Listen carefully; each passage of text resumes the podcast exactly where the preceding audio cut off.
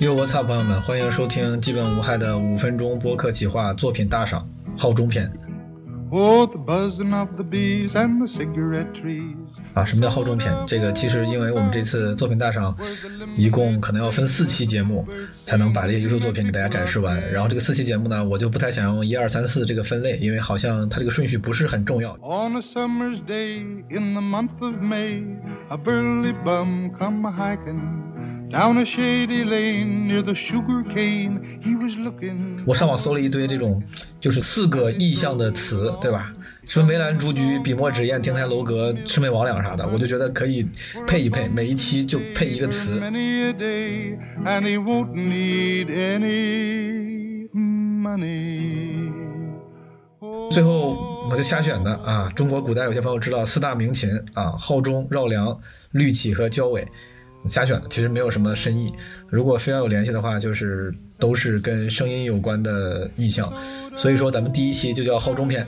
这期节目里面呢，我们选了七个呃优秀的五分钟播客企划的参赛作品，加了一个彩蛋作品。呃，这个活动我跟大家简单介绍一下，有些朋友应该知道，这是二零二二年初我们基本无害做的一个特别企划，截止到三月中旬吧，应该是。当时做这个企划呢，是想要尽基本无害一点绵薄之力，给那些想要尝试做播客的朋友们，或者是一些新主播、小主播们一个展示自己的机会。因为基本无害现在这个在两年的耕耘之后吧，多少有了一些关注度。我想用这个自己的所谓的关注度跟流量，然后给到那些优秀的，但是可能还没有获得。相匹配关注度的那些小主播们，或者是都不是主播的爱好者们，一些展示自己的机会，这个是一个很真诚的、很高尚的理由，对吧？当然也有点私心，私心就是因为我自己这两年过去了，做基本无害，我还真的对播客兴趣越来越大了。我特别希望能够看到一些不同的内容或者形式，因为我感觉现在主流播客形式嘛，大家还是比较固定的，什么对谈呀，偶尔有一些 solo 单口，然后叙事型的就也有，但是相对也少一些。就整体来说，还是百分之二十的形式占据了百分之八十的内容输出。但我在想，哎，如果那些新入局者啊，这个所谓破局者，新主播们、小主播们，或者是那些根本就不是专业播客主播，他们如果要来做播客的话，会不会做出什么有意思的形式？我也想满足一点自己的私心，去跟他们学习学习，想被这些他山之石启发一下啊，所以说就做了这么一个企划。这个五分钟播客企划呢，一共收到了六十六个投稿，然后我从中选出了大概三十多个作品。会在这个五分钟播客企划作品大赏这四期节目里面跟大家展示，啊，其中先跟大家预告，就真的有很多有意思的、有趣的、不一样形式的、不一样内容的，当然也有这种传统形式，但是表达输出各有风格的作品，我自己真的还挺惊喜的。大家如果感兴趣的话，也可以关注一下我们这四期节目。当然，最后可能还会有第五期的番外篇，呃，复盘以及展示那些没有在正片里面得以展示的投稿作品，以及颁奖啊。就这次，我真的是为了 感谢这些投稿朋友们的支持，我想办法要了一些奖品赞助。就是每一个参与的人都会有奖品，那些优胜奖获得者，这个叫啥奖也不一定，而且我也不太想强调这个，呃，好跟不好的这个阶级划分，但反正每个人都会有奖品，其中一些我们的评委嘉宾，呃，尤其喜欢的或者是基本无害的这个电台大奖获得者，可能会有一些更好的奖品。至于这些奖品都是什么，以及如何归属，咱们可能会在第五期里面才公布啊。当然，在此我还是要感谢这个现在已经确定的，当然可能还会有更多，但现在已经确定的赞助商就已经有 Daily 地听麦克风制造商，还有 Pop Socket 中文叫泡泡骚，就是那个手机背面可以系在手机上的那种手机指环、气囊手机支架品牌啊，他们是这个品类的专利持有者，是就最正品的，就是我的理解啊。还要感谢喜马拉雅跟小宇宙对这个企划做出的大力支持。还有一个事情就是借着这个五分钟播客企划 Podcast TED Five 这个企划得以呈现给大家之际，我就开启下一轮五分钟播客企划啊第二季的征集，看起来还是挺好的。我不知道，就如果你对这个尝试做自己的播客音频节目感兴趣，或者希望自己的节目能被更多人看见，非常建议你来尝试一下。我也会给所有的投稿的创作者们就是建群，大家可以一起交流。而且有东西拿，就是如果下次我还能拉到赞助的话，应该理论上每个人都有奖品拿啊，就是对大家的激励。但这个我不敢保证，至少是这么期望的。啊，如果你对参加下一季五分钟播客企划感兴趣的话，具体的企划内容可以在基本无害小助手的朋友圈看到，之后应该在听友群也会发，你可以加基本无害小助手的微信是基本无害二零二二。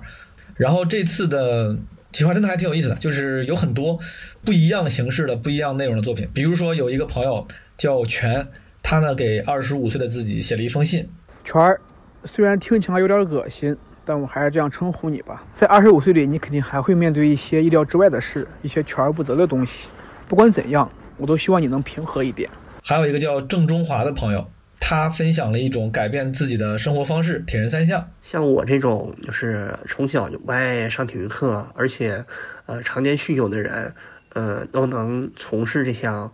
呃，运动好比一个文盲都能读懂的书，呃，是没有什么呃想象的那么高的门槛的。还有一个朋友叫金鱼开，他通过朋友因为彩礼和六年的男朋友分手了这么一件事儿，聊了聊自己的看法。我可以不要彩礼，不要男方付首付，只要我觉得在一起很开心，能做很多有意思的事情。当然，我也不是说不喜欢有钱人哈。还有一位朋友叫吉林。他分享了自己猫猫病危当天发生的故事，以及自己的心情。猫猫加油，猫猫努力，猫猫一定一定活着。猫猫加油，猫猫努力，猫猫活下去。还有一对投稿者挺有意思，他们是一对情侣，叫汤维克和汤姆布利伯。这对情侣里面呢，这个汤维克。分享了自己作为一个食欲异于常人的人是如何与自己的食欲和解的。和食欲和解是我接受自己的一个很小的方面，但同时也是对我过去因为这个问题而受到的很大的困扰迈出的很大的一步。而汤姆·布利伯呢，则分享了自己2020年因为工作不满意，决定参加迟到四年的考研的故事。二零年考研人数是三百四十一万人，一六年考研人数是一百七十七万人。就在两个对比这么悬殊的情况下，我还能这么有斗志的去选择考研，也确实是很难得。还有一位朋友叫柚子类，他分享的是自己是如何因为基本无害而决定做播客的啊，非常感谢与有容焉。我在第一次听到基本无害时，其实对毛东是没有概念的。但是听到他聊二流媒介，就觉得特别喜欢，就是那种陪伴式的内容输出和强有力的个人表达，我觉得实在是太迷人了。在被舞台上闪闪发光的人吸引的时候，我们是可以让自己也走上那个舞台的。在这些作品之外呢，还有很多别的优秀的作品，我们在这期节目的正片中会尽量完整的把他们的投稿作品呈现给大家。然后这次正片的录制呢，我请了几位我自己欣赏的创作者，跟我一起来听这些五分钟播客企划的投稿，然后给出他们自己的看法和建议。这些嘉宾呢是东东锵，东东锵是基本无害的老朋友了，之前出现在很多基本无害的企划里。他是我的老同事，也是文案的基本修养和六里庄仪式的作者，还是播客电台宇宙牌电饭锅的主播。还有就是彩玲，彩玲是我之前奇葩说的队友，我之前跟他一起录过两期基本无害关于聊金庸的节目。他是一位非常优秀的短视频创作者。还有一位就是作家苏芳，他刚刚出了自己的新书《暴雨下在病房里》，也收到了非常多的好评。啊，最后一位呢，也是我的主播老朋友了，威哥。威哥有一档自己的节目啊，《暗黑故事会》，就不多介绍了。好，现在让我们来听一听这期五分钟播客企划作品大赏号中篇的正片内容。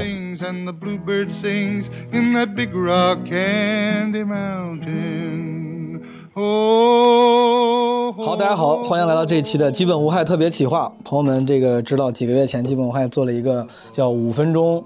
啊，五分钟啥呀？五分钟播客企划，五分钟啥呀？也不知道谁做的。对，听说反正是有人搞了这么个活动。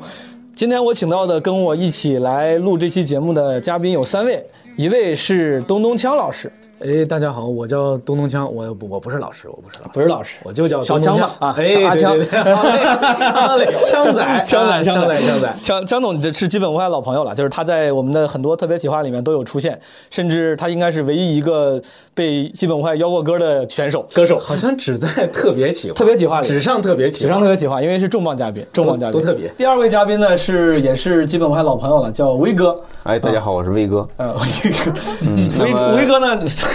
威 你说威哥，你乐啥玩意儿？虽然威哥是个非常好笑的人，但是也不用让你幽幽默成这个样子，是吧？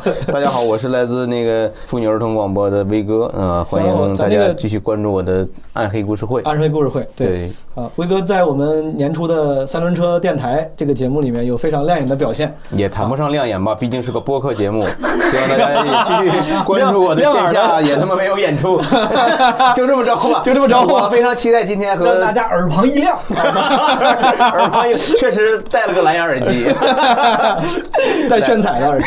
嗯，然后第三位呢是彩玲。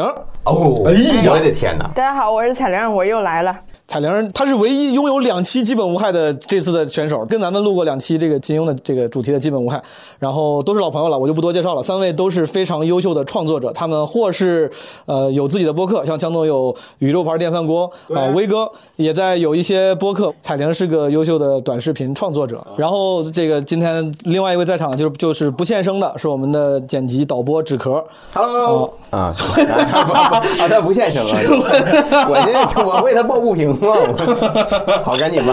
好，麻烦纸壳现在播放一下我们的第一个投稿作品啊，这个选手叫莹莹，他投投稿的作品真的人家真的就是还是挺用心的，五分钟整，没有多一秒，没有少一秒啊好吧，咱们来听一听。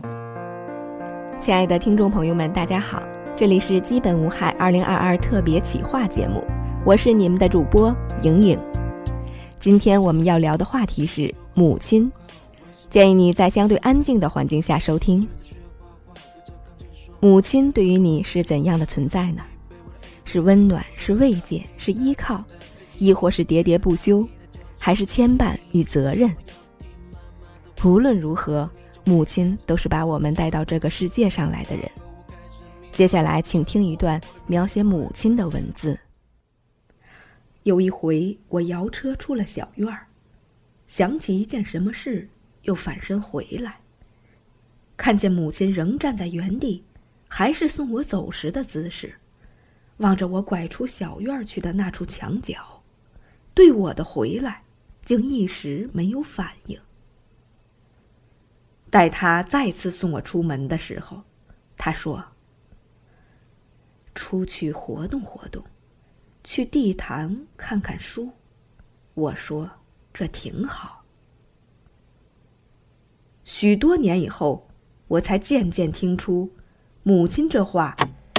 莹莹的这个投稿作品呢，因为中间大部分是在读我与地坛的文章内容，啊，因为时间关系，我们就快速跳过一下，希望莹莹能够原谅。情愿截瘫的是自己，而不是儿子。可这事无法代替。他想，只要儿子能活下去，哪怕自己去死呢也行。可他又确信，一个人不能仅仅是活着。儿子得有一条路走向自己的幸福。而这条路呢，没有谁能保证他的儿子终于能找到。这样一个母亲，注定是活得最苦的母亲。听完刚才这段文字，你是否也想起了母亲？你是否有一直想对母亲说，却从来没有说出口的话？欢迎给我们投稿，主播将在下期节目中挑选一些朋友的投稿，替你对母亲说。好，今天的节目就到这里，我是莹莹，咱们下期再会。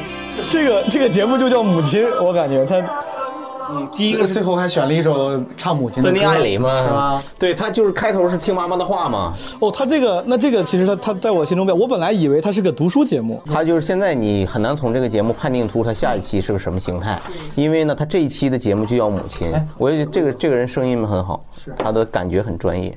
他就说了一句，他说如果诸位朋友有想对母亲说的话，嗯。可以投稿过来，下一次我跟你们就是什么帮你们传达。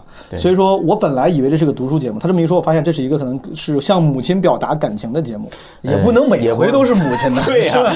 下一次这点啥 太难了。母亲下次母亲母亲大展，哎，这个有个在母亲节期间播出是很有意义的。我以为是个读书节目嘛，后来一听是跟母亲，但感情节目非常限制你的投稿数量，一人就一母亲。我跟我妈俩也就就那么些话，我觉得我投、如果真给投稿，我就投一次就完事儿了。我更希望它是个读书节目。其实觉得这种节目我我特别熟悉，哎，因为这就是我在中学广播站里边做的那种节目。哦嗯，是吧？来信我跟大家分享一段好的好的内容，嗯然后呢，你们大家有什么感想，欢迎发给我。对然后有好的呢，我下回我就互动互动，是吧？没好的呢，我就继续分享别的。我我相信这位朋友一定是有过像我说的，甭管是校园广播站还是什么的这种经验，这种经历就很专业，对吧很专业？很专业那。歌配的都特别校园广播站，我们以前就是高中的时候一放这歌就吃饭。这个莹莹老师，我之前有印象，她参加过基本无害的别的企划，他是天津某一个相声园子的主持人。哎呀，我刚想说，可能跟我就是一中学的。对，我分享一下我的看法。我自己做基本无害的时候呢，因为对于这个形式探索，我我比较有热情。我包括有时候去听一些英文的不不同的播客节目，其实。我感觉国外整体这个播客市场对于这个形式的包容度还挺大的。咱们这个放在放在国内的话，它可能不太不太像是一个节目，但国外它会有那种非常非常细分的播客节目，很细分。这个播客节目可能就做十集，这十集就讲每一集，比如讲一个什么小知识，这也算是个节目。所以我在想，如果他这个节目，比如说就是一个接受给母亲写信、表达感情的节目，每期读一封感人的信，第一封咱们。其实是史铁生老师的《我也地坛》，但是他就当是某一个听众来信吧。如果后面比如九期也都是感人的信，里面有动人的故事，这十期里面如果制作还不错的话，我觉得它应该会是一个我愿意听的东西啊。我突然意识到了，就他这个配乐有什么问题。嗯，因为刚才这个彩玲姐也说，说这歌都像是校园广播站放的歌，是，就他这个歌配的太顺理成章了。嗯，顺理成章就是说你你这篇文章讲母亲是吧？然后你又找你你配的是就是大家最耳熟能详的唱母亲的歌。哦，对。他就没意思了，有点直白了。好汉歌差不多，配个好汉歌应该是，对吧？他出来了，咦呀，这可也可以。笑傲江湖也这个确实是，就是太顺理成章了，就就没意思。对，哎，这个其实是个，这是非常有洞察的一个点。在我的建议呢，是其实我一直期待这种节目，在读完一小段之后，要有一些播讲者个人的感悟、感受。我们说有一段评论的这个。表达自己个人感受的这个过程，这哪怕是五三四句话，嗯，然后再过渡到欢迎大家来信和我们联系，是吧？那么下一期我们的主题会是什么？就是他可能每期不一定都是母亲，否则的话就是古主播就太像工具人了，对吧？对，我要感受到这个主持人他的人格的魅力啊，他是个什么样的人？没错，他对这个东西有什么感悟？没错，对吧？又是一个很重要的道理。啊就是你看播客这玩意儿啊，你说它是一个声音的艺术也好，是声音的美，其实不是，嗯，还是人，嗯，是吧？你就说播音员跟主持人的区别，在于你这个人的角色跟你这个人的魅力，嗯，是要让大家感知到的。是的，刚才这位姑娘，姑娘莹莹，莹莹，确实是有点像播音员，对，就好像她是。照本宣科的把我我先介绍一开头，给大家读一段书，是，然后最后宣布一下我们啊打算让你干嘛，以以及他个人的魅力在这里边体现的少了。没错，没错。他如果最后说我就是你妈就完了，这样的，对不对？威哥在咱们暗黑故事会是喜欢这样的桥段的，对我就是觉得这样，对，就这样，我觉得有个反转就挺好。朋友们。我就是你妈，就是他那这节目得记一辈子。欢迎给我来信，他的是欢迎给我来信，完了就完了。谨记你妈手。就是说，它有一个其实连接。对然后这节目叫《爸爸在哪儿》。我当时我当时听的时候，就是就像你们说的，就有播音员那种老派的感觉，哎对很精良嘛我我正是因为可能咱们平常播客听了太多那种，就是现在因为播客主要现在都是比较随意的、比较过于自然生活化自然的，它有这种违和感，有时候是另外一种预期违背，就感觉哎还挺有意思啊。我要是作为一个观众，我对这个一点儿一点儿就是没有什么意见，我也会听。但我实话实说，我是觉得我作为一个投资人，我未必会投，因为明白我以一个短视频博主的角度去看的话。他这个就是属于那种，比如说抖音上有很多的号，他就嗯会评价时事或者娱乐新闻，或者说电影或者书。嗯，你聊这些东西的时候，它会保持你这个更新的频率，你总有东西要说，然后你涨粉也会很快，但就涉及到一个粘性的问题，就是那些人在乎的是你今天聊的东西，他不在乎你本身。是然后，如果你今天选的这个电影，他恰巧特别想看，那你这视频就会涨很多粉儿，大家会听。你今天选这个书，你今天选的这新闻，别人恰好有兴趣，你就会发现这种号它的播放量非常非常不稳定。你明天选另一本书，你明天选另一个电影，它可能大家没有觉得很有意思，没有很共鸣感，你一下流量就下去。就观众在乎的不是你本身嘛，是你聊的素材，是，所以就容易就粘性低，粘性低对，粘性低。我觉得有一种可能，按国外做节目的方方案，就是这是一季节目十集，每一集都是名人。第一集史铁生，第二集赵本山，就这样，就是啊，你说书，你这跨度是不是有点大？哎，不是，你都三个三个字儿，三三期找谁呢？你蒙恩弗里曼嘛，这都是老朋友了。就你就你这前两期我都不知道你第三哎，你。你说莹莹读英文就是蒙恩弗里曼，他得用黑人口音，就是你你你看这也能做成个节目，咱也是给听众或者是想当播客主播的朋友们，就给等于说给了一条活路。你要不然是得有个人魅力，就是这也是大部分人选择的方式。但如果你要是想没有的话，可能就需要在创意上或者是节目本身的质量上就做的很出彩才行了。就你请不到摩根弗里曼，可能大概率这个节目就黄了，对吧？没有没有这没有样结尾是光辉岁月吗，配上。真的爱你吗？不是，真的爱你吗？这咋把歌名给人改了？好，咱们听一听第二个。这个播客是一个朋友，他的是拼音叫易中，可能叫易中。他参加这个投稿有个留言，他说这一次投稿是和家常菜相关的。总感觉现在在城市生活中，我们离桌上的食物其实很远，虽然很容易得到，但可能忽略了背后的很多东西。所以春节在家的时候，和爸妈一起录制了一个家常菜的过程，在菜场中又重新体验了一个城市的性格和文化。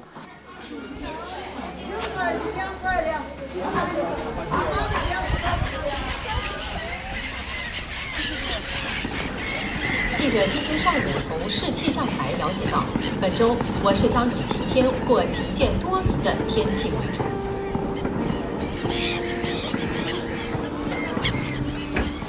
大家好，我是易中，今天想和大家聊一聊家常菜。其实大家现在在大城市里生活，可以吃到的菜品也是越来越丰富，可以吃到的途径也是越来越多。你可以，你可以很随意的就点到一份外卖，或者是去各种各样的餐厅吃到不同的美食。但是我觉得，在某种程度上，我们可能离这些菜品是还在还有一定距离。因为刚好我春节回家的时候，跟爸妈一块儿从讨论吃啥，然后我们再到一块儿去菜场挑选，然后再回来煮，到餐桌上吃，我就会觉得，可能我们离这个菜本身更近了一步，而且回归到菜场里，你可以感受到食物的一种文化或者是魅力也好吧。因为我是一个昆明人，然后我觉得昆明这座城市呢，它的我觉得它的城市的气质和节奏和它气候里呈现出来的那种明烈的。炙热的阳光有着很大的反差，这座城市里的人的生活节奏是非常缓慢的，或者也可以说是比较闲适的，倒不至于慵懒，就是大家也在认真做自己的自己的事，而不被别人所打扰。比如一个咖啡厅里，哪怕等候的人再多，咖啡师还是有条不紊，慢慢的给每一个客人煮一杯咖啡。我觉得那样的心态其实很少见的，而且。这是这种城市的底蕴和性格吧，可能就印在每一个城市的饮食或者是它的文化里。所以我觉得，在城市里的某一个地方生生活的时候，可以再次通过食物发现和这个城市的连接吧。我觉得这还是一个很有意思的事情，所以我就趁春节在家的时候和爸妈一起录制了这道云南人每家人都会做的家常米线的过程，也希望可以通过声音的方式来记录一种食物吧。嗯，现在呢，我们吃完早饭，我准备和我爸一块去市场买一些这个调料，给大家介绍一下要买一些什么食材。啊，这个米线做呢，主要就是要，呃，米线蛋肯定是必须的啊。对。最后呢，就是要需要一些葱、姜，啊，我们它的配料啊，有些油炸的豆腐啊，呃，豆芽、绿豆芽菜，这个芹菜。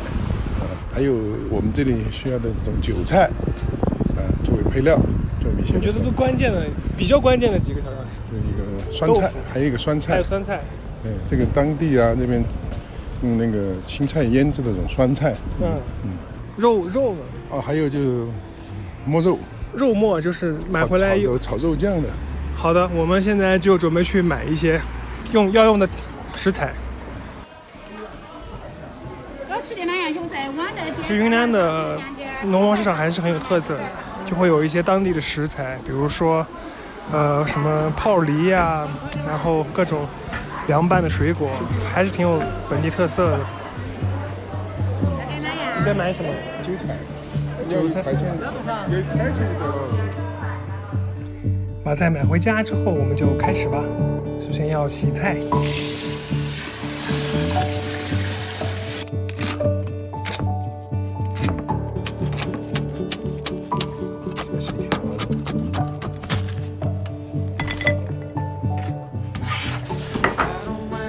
调味料都准备好之后呢，就可以开始准备汤底了。把肉末和酱炒在一块儿，然后再加入水，这样一个基础的汤料就完成了。最后就是加入米线啦。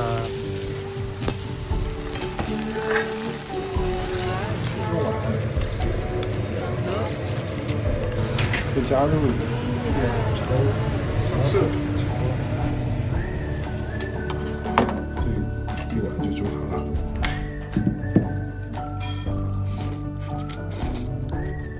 嗯，真好吃。我刚才听的时候，枪总跟威哥一直在纸上，你的你们俩就一直在做笔记，是不是？在记这个，对呀，对，刚才反正我在记，很严谨的这个应该记嘛，因为对，这不是这个也是职业素养。因为彩铃不会写字，所以说他没有。什么玩意彩玲不是骨手骨折了吗？骨折。来，咱聊聊，因为我刚开始听的时候，首先我看枪总是就是好像还是挺惊喜的样子，是吧？特别喜欢这个，特别喜欢这个。就就如果现在就是后边不听了，他就是第一名。那对，这么评确实有点草率了，是不是？咱们我觉得，我觉得这特别好，特别好。我觉得这这才是精致的。为啥？我觉得他收的收音收的就非常好。嗯，从技术上就很好，是吧？就是我觉得这个如果戴耳机听，可能会比这更好。他做的很用心，很用心。嗯，然后他自己的声音，人的声音也很好听。嗯，有点是吧？远的感觉，娓娓道来，娓娓道来。然后呢，他他完全就像一个用声音搭建起来的纪录片一样。嗯，对，还真的挺像昆明的那个气质。是，我是觉得就确实是听的中间是有一种。呃，声音版的《舌尖上的中国》的一种感觉，明白。但是呢，我其实也是在期待这个作者他在给我最终他应该给我反映出一种人和人之间的情感的东西。嗯，这点好像有点少了，有点薄弱了，有点少了。嗯，但是要是有了，要是有了，嗯，它就不像昆明了。哎，哎，这个这个怎么说味儿都应该哪里应该都有啊。比如来，强仔，你什么意思？你的意思是咱们昆明没有人与人之间的？不是的，我觉得在昆明，你看。你看，我有一个朋友，嗯，画画的小民老二老师，哦，他就是昆明人。啊。你看他画的那些画，啊，就是那种淡淡的，嗯，是吧？嗯。嗯，不加那个就抒情的，他也不会刻意寻求。是的，是的，是的，他就是我今今天买菜去了，明白？我今天买了菜，得了，哎，他后边别的话不说了，嗯，是吧？嗯，我觉得这个就是就是给我，这就是我刚才说的，我觉得特别像昆明。没有特地去展露那个什么中心思想啊，这种东西。对啊，什么中心思想？我觉得哪怕他在和他父亲他一块儿刷刷碗呐、开心。就是你这闲着没干活呀把威哥你把主要是把把刷碗的声音也收进来，然后就是你去收一些什么，他跟家里人的那个聊天儿，那就是哈尔滨。哎，城市气质评判官，我们基本外首席城市气质评判官上线。对对对，因为我们都用洗碗机，没有想呃，可能是吧，可能是我还是被这个就是那些那些城市化的、套路化的，就是那种所谓的食就是饮食类的纪录片给给给给影响了。我某种程度上同意，但我一会儿附和。我先问问彩玲，彩玲你咋想？没有，刚才突然想，他这个策划，然后之后他的这个往下走的话，他的框架是昆明啊，嗯还是说家常菜啊，还是菜市场啊？就是你在想，如果这是个播客节目，这是第一集，你就你想象不出来第二集啥样。对，然后朋友们，我们这个刚才跟你们介绍几位评委，但是我们现在乱入了另外一位飞行嘉宾苏芳老师。然后苏芳老师还这还真的没有上过基本无害，但是应该是我们听众的我上过有一期。说你要你要怎么死什么那期，对对对，苏芳老师 那一期我我我问的问题完全不是你要怎么死，但是他回答的几乎完全是我要怎么死。怎么死那期我也在，咱俩都一起死的，对对对，你是怎么死的呢？我是要放在 sex toy 里边吗？他要把自己的骨灰放在一个丢豆里面。什么玩意儿？丢丢丢豆是啥呀？你要不懂啊，就别细问了 啊。对，刚才这一个五分钟左右的小节目，你觉得怎么样？你的听感？我也觉得好，我也觉得好，就是它那个收音特别好，我感觉它设备应该挺好。就就是设备应该挺好，因为它放出来就很清楚。但是还还有一个重点问题，就就刚才呃彩玲和那个威哥呃威哥说的都对，就是就是我想就是比如说你这他这一期节目，他他自己做一个播客的话，做一个声音播客，然后放出来的话，他起什么标题？它关键词是什么？就像就像咱们刚才讨论的，是家常菜啊，还是昆明啊，还是生活的烟火气啊，还是什么菜市场啊？什么你得有一个这更加核心一点的东西。它其实是分块儿的，好像是三段式的。前一段是什么？然后就最早还说到咖啡馆了，嗯那种慢啊什么的。我觉得还有一个小问题，就是他这个播客的那个 vlog 风非常强。是的，是然后你五分钟的话，感觉非常好。如果他要是四十五分钟、一小时，你还是会觉得稍微有点儿，嗯，是不是？但它可以是每集就五分钟，也可以。我我自己就就像彩彩玲说的，我觉得这个就是个音频版的 vlog，、嗯就包括那些那些音效，什么油的声音，那个水的声音的，就特别像专门说的，就像咱们看 vlog 里面啪就加进来，然后哎有点 ASMR 那种感觉一样。会不会他真的是先拍了一个 vlog，也也有可能把音轨拿过来参赛了？按他这个剪的精精致程度，甚至都精致到那个水平、那个程度。嗯因为通常来说剪剪视频，大家剪辑花的制作的时间会比音频多得多。他这个精致程度完全到了一个视频的那个程度了。对呃，但这个无所谓，就哪怕人家真的剪过来了，咱们就不考，咱们不考虑那个。很好。就我听这些节目，我有一个非常简单的判断标准，就是我能不能听得进去。就这个节目，我中间会走神儿。就首先对于这个制作水准，当然它是视频级的剪制制作，然后我也这个我非常非常喜欢，我我就非常喜欢那种在制作上花很多精力的东西，就这个东西我觉得是好的，就是太多人把现在播客做成那种很简单的对谈啥的，我我你说谁呢？太多了，你那个制作，你那个制作很精致了，这还这是打起来了，你看一个玩电饭锅是属于制作非常精致的朋友们，你们可以去。好嘞。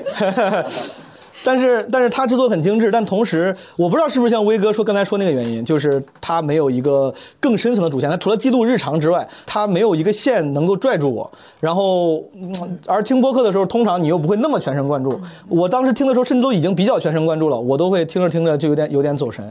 呃，所以说，我觉得这个节目它虽然精致，但缺少某种吸引力。你们觉得可能是因为啥？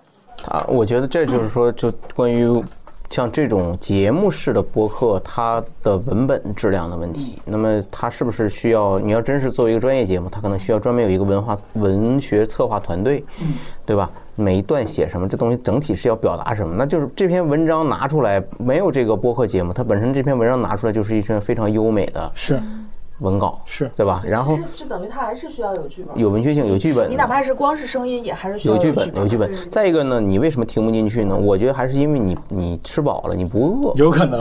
对，你看我不好吃米线，可能是因为对，你要饿的话，你听这种节目，我觉得还是会能听进去。有可能，有可能。嗯对，这是我这是我的个人个人标准。好，第三个节目，嗯，朋友们是小马投稿的，嗯，他投稿的这应该是一个啊。呃征集节目，对吧？这也是基本无害的传统活了，就是像是咱们的听众会投的稿，他找了一些朋友，然后做了一个征集型的节目。啊，就是在一个征集节目里边，他去征集了别人。没错，在一会儿你们即将听到的音频里有好几个征集节目，是的，这是个套娃比赛。对对，有一个五分钟的播客，他妈征了二三十个人吧，就好。咱们听一听小马的这个节目，叫《一百五十个我》，填满了二零二一的每条缝隙。你好，我是桑桑。你好，我是渣男。你好，我是东莞谢安琪。你好，我是行子。你好，我是阿 Q。你好。我是阿长，你好，我是雨衣。你好，我是 Angel。你好，我是星云。什么都不在乎，但有在乎。我是小马，你可以在网易云和小宇宙搜索“但有在乎”的四个字，收听我的节目。想放飞自我，想留住欢乐，想做耐听的声音纪录片，这是我的播客简介。非常欢迎你的收听。这期迷你播客是我在2021年末做的一期节目的混剪。因为那期节目有半个多小时多一点，因为要符合五分钟播客计划这个企划的主题，所以我把它混剪成了一个五分钟的迷你版。当时是因为二零二一马上就要离我们远去了嘛，我就想抓住这个尾巴做一点有意思的事情。我邀请了九位我在二零二一年认识的新朋友，以我在二零二一为开头。用十五句话来分享各自在二零二一年发生在他们身上的故事。这其中有的是我的同事，有的是还在念大学的学生，还有一个是高中生，还有几位是工作了好多年的职场老炮了。他们会各自说说他们在二零二一年经历过的感动、成长，亦或是遗憾等等。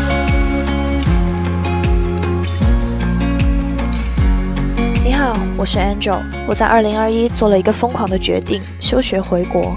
在考虑到自己日常的心理状况和国外的疫情后，我决定要休学一年。我把想法和家里人沟通后，他们居然爽快地答应了，这是我没想到的。我在二零二一突破了自己，试着做了暑期班的老师。熟悉我的人都知道，我很讨厌小朋友。这两个月，我试着心平气和地和他们交流，把我学到的东西教给他们。我发现，其实我有在慢慢改变。我会耐心的去听听孩子们的诉求，解决他们的问题。其实小朋友也不是这么讨厌。你好，我是东莞谢安琪。我在二零二一纹身了，纹了三个小地方，也是在自己一股脑的冲动下，终于勇敢的迈出这一步了。我在二零二一托朋友的福，每次见面都收到了很漂亮的花花。我在二零二一结识了一群很可爱、很可爱的人，他们陪我一起说笑，一起度过了一段挺迷茫的时光吧。你好，我是小马。我在二零二一开始尝试做播客，希望二零二二可以努力保持更新。有时候我在想，如果若干年以后我听到这些声音，那会是什么感觉？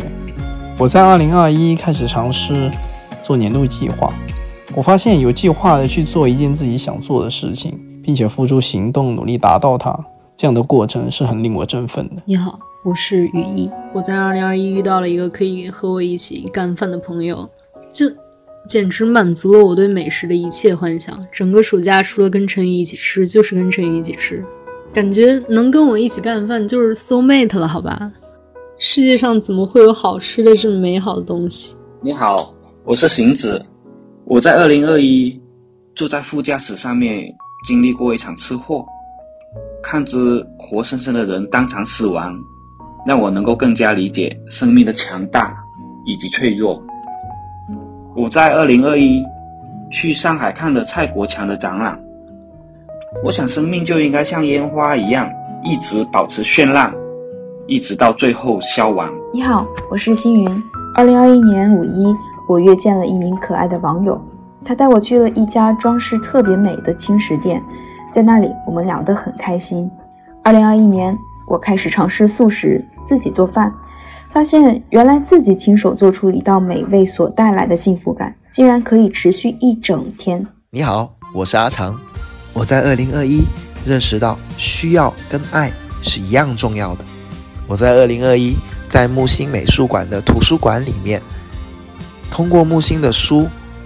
仿佛在和他聊天一样。你好，我是阿 Q。我在二零二一参加了四场音乐节演出志愿者。我在二零二一去海南万宁看了 MDSK，在海边看音乐节真的太美好了。你好，我是桑桑。我在二零二一经历了一段美好但又荒唐的恋爱。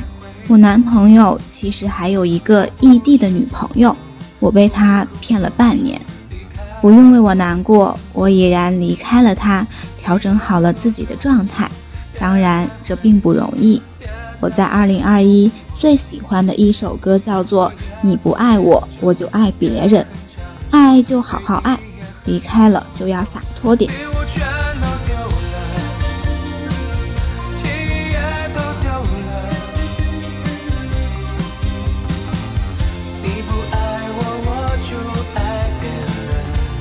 你好，我是渣男。我在二零二一年的秋天开始了一段恋爱，和帅哥谈恋爱。帅哥是男朋友非要让我强调的。我在二零二一年第一次喝酒喝到在马桶边吐，吐完倒在家里的厕所，不省人事。这真的是二零二一年最丑的事情了，都是怪可恶的陈皮，可恶的分别。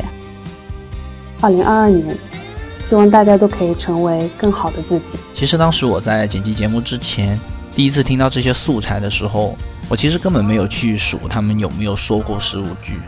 我总会被他们带进他们的世界里，这样的感觉是属于我的心流时刻。不知道你听完有什么感觉呢？如果你觉得这期节目非常有意思的话，非常欢迎你去网易云或者小宇宙搜索“但有在乎”来收听这一期节目的完整版。同时，你也可以把它转发给你的朋友，作为一个聊天的开场白，一起去聊一聊你们2021年发生在你们身上的故事，并一起畅想2022年的未来。最后，小马祝你新年快乐，万事顺遂。他把我们的拖更给暴露了，祝他们新年快乐。你们哎呀，感情这个是去年十二年用，去年就投稿了。对对对，我天，一月一月份吧，应该是一月份对吧？好，谢谢来自但有在乎的小马的投稿。嗯，他超时了吧？这个十五分钟吗？导播超没超时？你看我这对吧？凭我敏感的这个来说，我一听这绝对是超时。好，那个威哥对于五六分钟这个时间段，他是他他这个这个领域他还是比较比较了解的，他比较了解。再长点他就没概念。不是，你已经羡慕他。不是，不好意思，彩铃、苏芳老师。下面人家志愿者，一般你到五分钟，志愿者下边该晃灯了，你知道吗？我们是很严格的。Type Five，Type Five 就这样。你要是参加这种像单口比赛，就是你要到了五分钟。过了十秒，你再过十五秒，那就成绩就取消了，减分了，就减分了，扣分是整个成绩就取消了。所以说，威哥，今天你作为评委，你觉得超时这个事儿，你会给他稍微扣点分吗？会稍微扣点象征性的，但是这确呃会扣一些分。但是我确实是这个节目呢，呃，是我听到现在为止，嗯，最喜欢的一个。你喜欢这个 Tight Five 的 Tight 非常非常在乎。对，时间紧，任务重嘛。嗯，其实我我 我个人就很喜欢这种。他是用一曲一，哎呀妈呀！彩玲老师给给给点面子。我是喜欢他这种，就是用一群青年人的一个，你看类似于群像描摹的方式，然后他在记录一个时代，或者他在完完成一个一个历史的记录。是我记得贾行家老师以前就说呢，现在的史有了新的技术以后，那就就是是人民群众。所有的人在共同记录一段历史，是那他这就是非常典型的这样一个产物。没错，我很喜欢，我觉得特别有意义，特别有意义。我我甚至觉得每一个博客节目，嗯，都在年底的时候应该完成这样一种，嗯，一种盘点式的记录。明白，嗯，好，威哥很有意义，很有意义，给出了很很大的认可。刚才这期节目肯定好听，是吧？大家都喜欢他，嗯。但是我就考虑一问题，就是你自己也说，就接下来可能还有好多个节目都是这种征集来的这种。我觉得就是征集，它是像这种文摘，你知道吧？是，咱评的到底是什么？咱评的是这一期节目好听吗？还是它的可持续性？对呀，就是如果说这期节目它确实好听，但是你如果说有二十个全是这种，嗯，征集来的，嗯，征集来都好听，里边都有好听的故事跟各种各样的人生，都符合。刚才所所说的这个记录时代的意义，对吧？只要我征集这玩意儿，它就是符合时代，是的，征它就是记录了这个时代，是。那怎么评呢？个个都给最高分吗？是。我反倒会因为他是用了这样一个征集大家来的方式，我可能会给他分数往下低一点。对对对，没错，他用了一个讨巧的形式是是是。如果全世界从来没人做过这个，他第一个做这个，那我也给他一百分。是是是，苏芳老师怎么想？我是觉得这个确实好听，因为首先它有内容，然后有好多个故事，好多个人，不同的声音，而且我首先第一个我觉得好的地方是他那个就是最开始主播的声音，然后进音乐那个点儿，然后开始第一个征集者的不就是讲话的朋友那个声音，那那个节奏都把握的不错，但是就每个人故事听下来，我就觉得大家讲自己的故事的时候，可能是由于时间限制吧，都是概括性的，但我听来是特别稀疏的。就是我想听点小事儿，我想听一点细节，没有经历过这些东西的人感受不到的。我觉得我要是这个的主播，我就我就说，就让观众在评论区里投票，然后最后选出前两名，我再让他们单独把这事儿唠一唠，啊再跟他就下一期就是找那个车祸的那个，或者发现那个 男朋友出轨的那个，就是让他单独就是拎出来聊一聊。哦，这就有粘性了。我刚意识到一个问题哈，就是你看，咱一开始就说他超时了，他明明知道这个限制是五分钟，他还是超时了。我觉得那只能证明他认为中间这些都难以割舍，都必要。啊。哪个他都舍不得给他删掉。但实际上呢，我们听起来不是哪一个都可能都有必要留着的，呃，有一些反倒也许应该可以展开展开的没展开，有一些让我们在中间觉得没有那么必要的也留下了，是吧？可能这个是一个可以评价他节目制作是呃水准和整个一个角度啊一个角度。对这个节目，它本来是一个应该是个长播客，他为了参加这个咱们的这个企划，他剪了一个精编版、短短短版本的。作为一个做过几次征集型企划的节节目，我其实觉得他他制作还是挺好的。他制作的就是进音乐的点呀、怎么着？他在众多的那些征集型企划里面，他制作是用了新的。而且我当时好像是后面最后听我听到他提了一句。好像他他下的那个 brief 是让每个人用十五句话，对吧？就这个创意，这个束缚本身也有点意思。十五句话去描述这一年他最感同身受的事情，反而多了，嗯，反而多了。其实就像苏芳老师，如果我就想要一些画面的东西，一些最最震撼心灵的一些感受，可能你就十句话，明白？八句话。他反而能挑那些最重要的，十五句话呢，反而他他没准他就开始说五句话、六句话可能更合适。对，五句话。一般来说，你说我问你，我，对呀、是这个意思。短就是嗯，是这个，是这个意思，是这个意思。你像你像咱日常生活中，我说你来讲一讲你经历今年感受最深刻的一个事儿，一般人可能还真说不到十五句。是，一般人俩人聊天说了三四句，他觉得该说完就说完了。对，说完五六句，立马就睡着，就得？今天这是我不管你们怎么想啊，反正我支持力哥。专家好，我这意思就是，中年人得就站在一个一个战线上，对，没错。好，参加这个企划的主播们都说这是我们个人的建议，我们自己的建议。他这个小马老师剪辑的节奏感是好的，是的，节奏感非常啊舒服。这个都是只是供你们参考啊，只是供你们参考。好，咱们听听一听下一个。大家好，我是阿哭，我是阿 Ken，很开心参加毛书记的五分钟播客计划。那我们俩呢，其实有一个自己的小播客，叫都可以聊聊。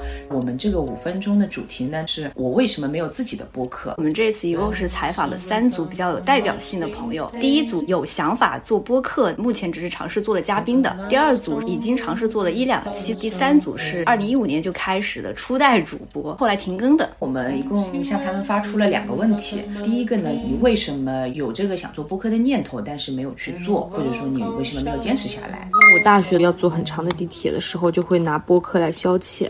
我当时听得档播客，前面听的是电影，到后面就会被他们这一群朋友吸引。我就想，我也有很多志同道合的朋友，我想跟他们一起也做一些事情。因为我发现我这一群志同道合的朋友都很懒，所以这件事情到最后也没有成型。我是觉得播客就是可以有机会去输出自己的观点，而且就是大家看不到你的脸，会让我有一种安全感。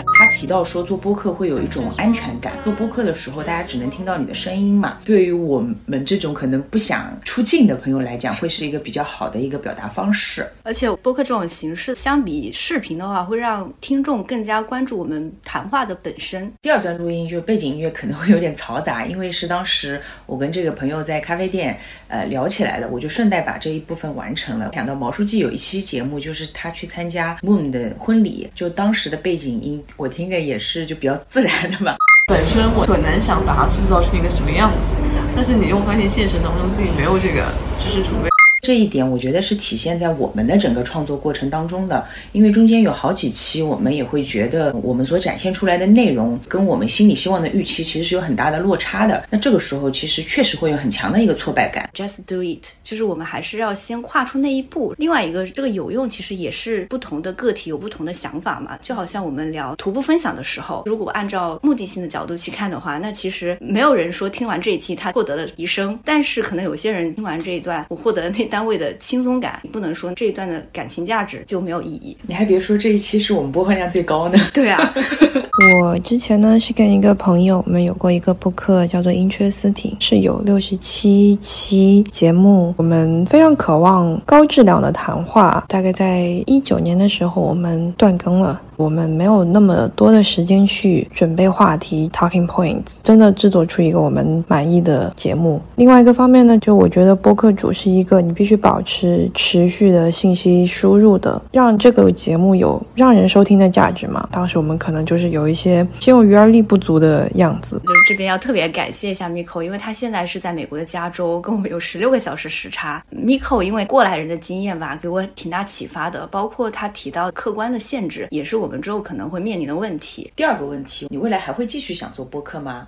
嗯，我们现在是觉得做嘉宾蛮好的，就是不用自己来 handle 这件事情，但是也可以说出自己的观点。他们既然还是愿意以嘉宾的身份继续接触播客，那说明他们对这种形式还是认可的。以嘉宾的形式参与，其实也是他们输出观点的一个方式。不会把它当成一件很持续性的事情，但是我会不会有一个冲动，我突然想到一个话题，我想聊了，我分享一个个人的表达，那我觉得是会的。就不要让它成为一种负担嘛。那我们现在比如说可以做到周更，并不是因为说我们现在给自己很大的压力逼自己，而是我们确实现在有一些想法的表达，可以帮助我们实现这个周更。可能性比较低，就是我觉得以我自己个人有限的生活经历。经验和见识，我觉得我可能没有办法持续的去产出高质量的内容。其实我们这个播客到底是怎么样一个定位？就是它能够提供给听众什么样的价值？怎么去定义这个价值的问题？我觉得，但凡有一个人听过我们的节目，从中给到他一点点的帮助，我就觉得我做这件事情是有价值的。我觉得共鸣就够了。就是因为通过这一次参加毛书记的节目，有可能他会跟我们一起继续他就是做播客这件事情，这也是我觉得这次的一个意外之喜吧。那这一期节目呢，其实我们想过很多种形式，但是我们最后选了这么一个主题。一个是因为我们俩目前对播客作为一种表达的方式很认可，那还有一个呢，因为它现在能让我快乐。如果有一天它真的有一点像我的负担，可能我也不会继续这个主题。我我更愿意把它理解成一种你要去找到自己表达自己的一个方式吧。嗯，做这一期播客，我们也是了解到了不同朋友的一些心路历程，其实也是让我们更好的去了解我们自己现在的状态。那最后感谢毛书记的基本无害播客给我们这个机会，拜拜，拜拜，拜拜，拜拜。嗯，他这档节目还挺像一个我们经常听到的那种播客的播客的。嗯，他说是你说是这种征集类的，其实你看他对那三位嘉宾的素材采用的很有限。嗯。有的时候反而是那嘉宾就接了一句话，他俩评论二十多句。其实我主体是他俩在谈，我都听不出来有线没线，我听不出来谁是谁。人家都给你有嘟了，嘟的声。我也没分开。他那个对，他那个嘟的没，就是他那个嘟的声，就是为了给你做出节点，告诉你我采访完了这段。是的，但是他嘟着嘟着，我就分不清谁是谁了。他的嘟不够嘟，没有达到一个嘟应有的主。主要是因为他的那三位朋友呢都是女性朋友，对对对，所以说从音质上呢，跟他们这两位主播可能区别区分度没那么大。对，咱们作为不了解他们的人，其实有点有点难度，第一次辨别起来。但我我我我还挺喜欢他这期节目，就是说，作为一个也是博客这种参与者、内容创作者来说，我他们的话题我很感兴趣，呃，所以说他们这期我能听下来。所以说威哥，我问你啊，刚才这个你听完，假如说我没听，我问你，我说这节目讲的啥？就是 你你你你听我我马上要说了嘛，你别乐呀！我是我幽默感，我把我的给剪掉。我是有幽默感，那你不能这么，你得不能这么敏感，你不能这么 sentence，你你没有不能这么 sentence，我 咋不能把你给判刑了？我的天，说错了吧？就是说那个，你想说 sentence t 我？对，我这忘了加个 tail。呃，我是想说，我我想说什么呢？嗯，他这期。主要谈论的就是说，如果你想做一个播客的时候，你应该想到哪些问题？嗯啊，我觉得这是可能是很多听播客的人，同时也有点儿心里刺挠的想做播客的人都想知道的一些问题，然后他也很好的回应了，明白。是吧？好，所以这个这个说作为一个播客听众，这是一期蛮有意思的有信息量。蛮蛮有意思的一个话题。明白嗯。明白。缺点就是说，像你说的，他他没有很好处理好他的样本，嗯。样本和他最后两个人交谈话题之间的这个关系。听起来会有点 confusing，还不如 呃，有点混乱。他还不如什么呢？他他还能听懂。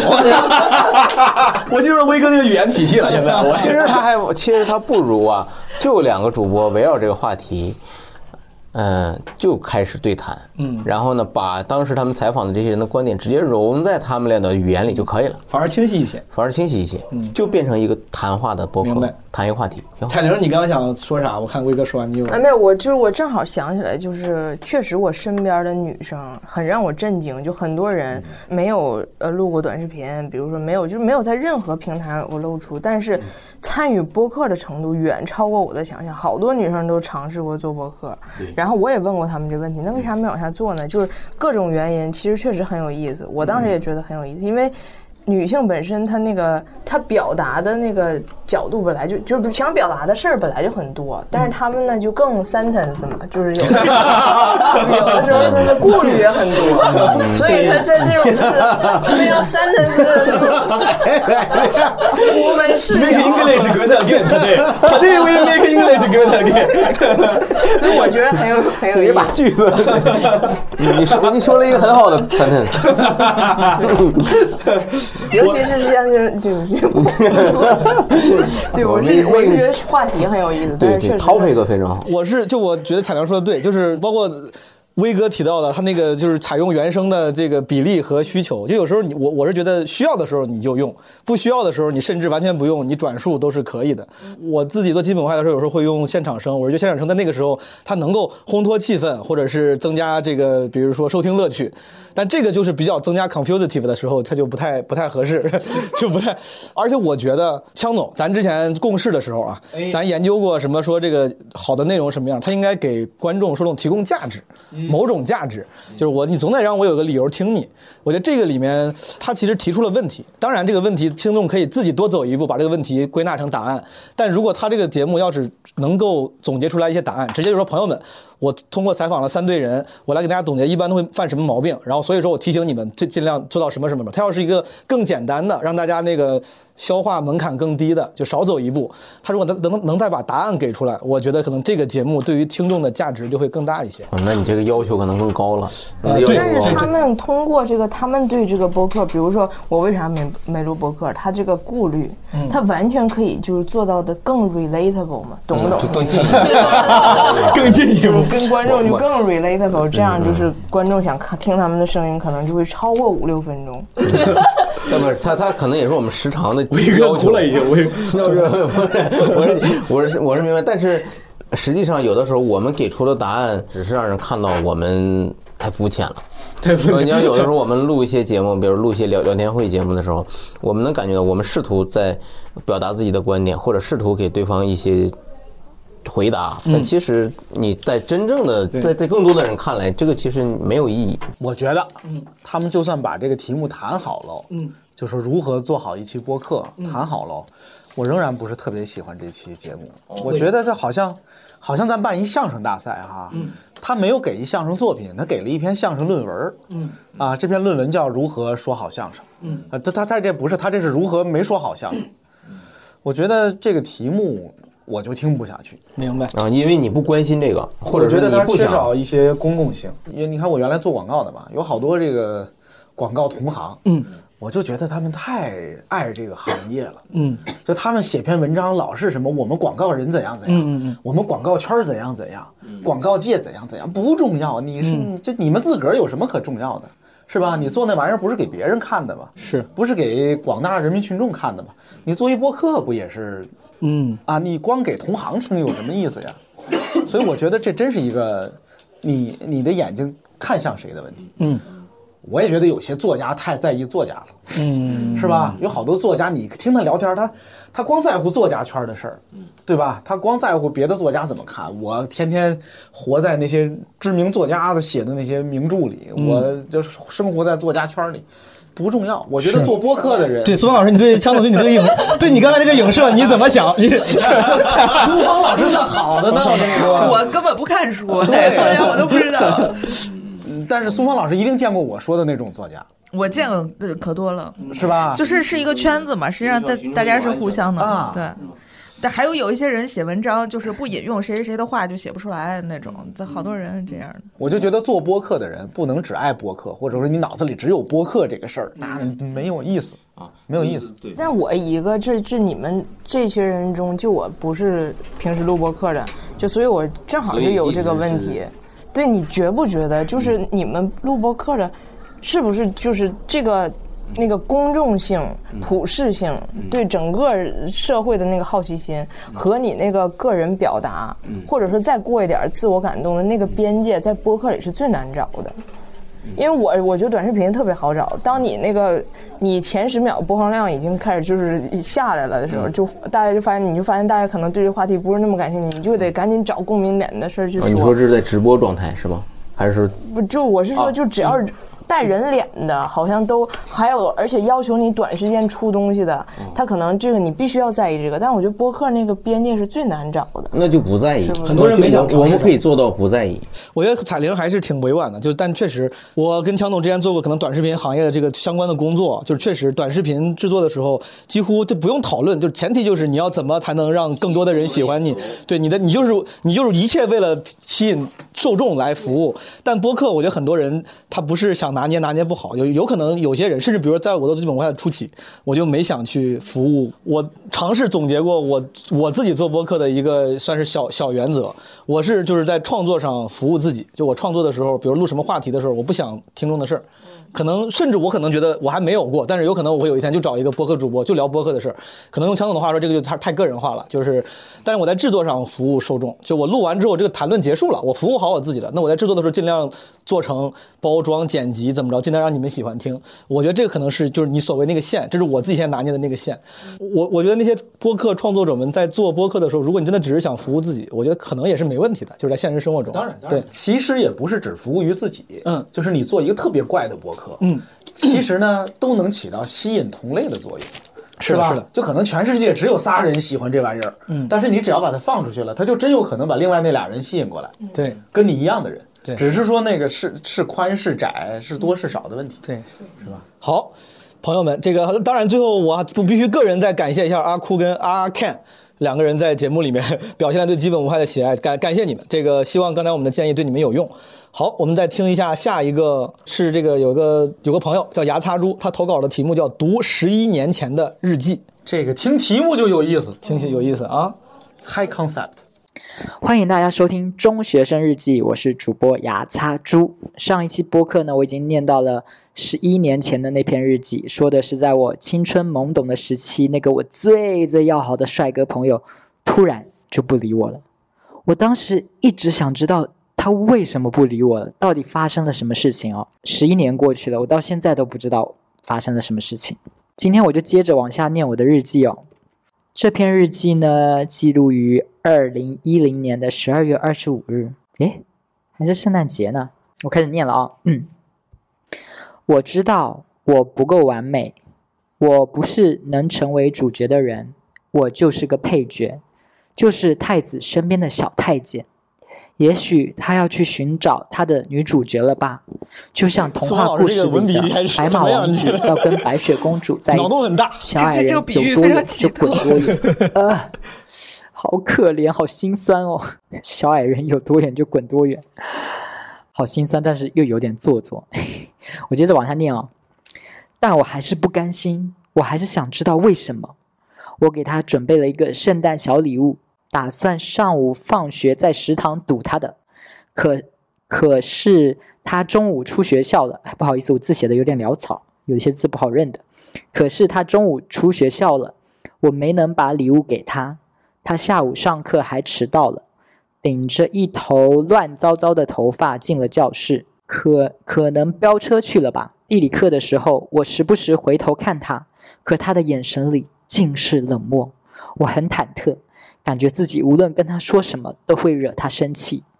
放学后，我拦住了他，把我准备好的圣诞小礼物交给他，装作很轻松愉快地说：“圣诞快乐！”我还没来得及问他任何问题，他就把我手里的礼物丢在了地上，撞着我的肩膀离开了。我好想知道我到底哪里得罪他了，可是从那天开始，我再也不敢问了。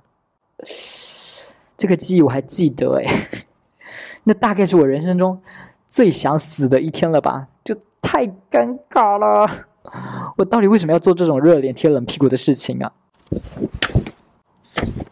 诶，这页夹着我当时没送成功的那个圣诞礼物，诶，就是我当时用纸折了一个圣诞老公公的头，纸折的圣诞老人啊，我的青春呐！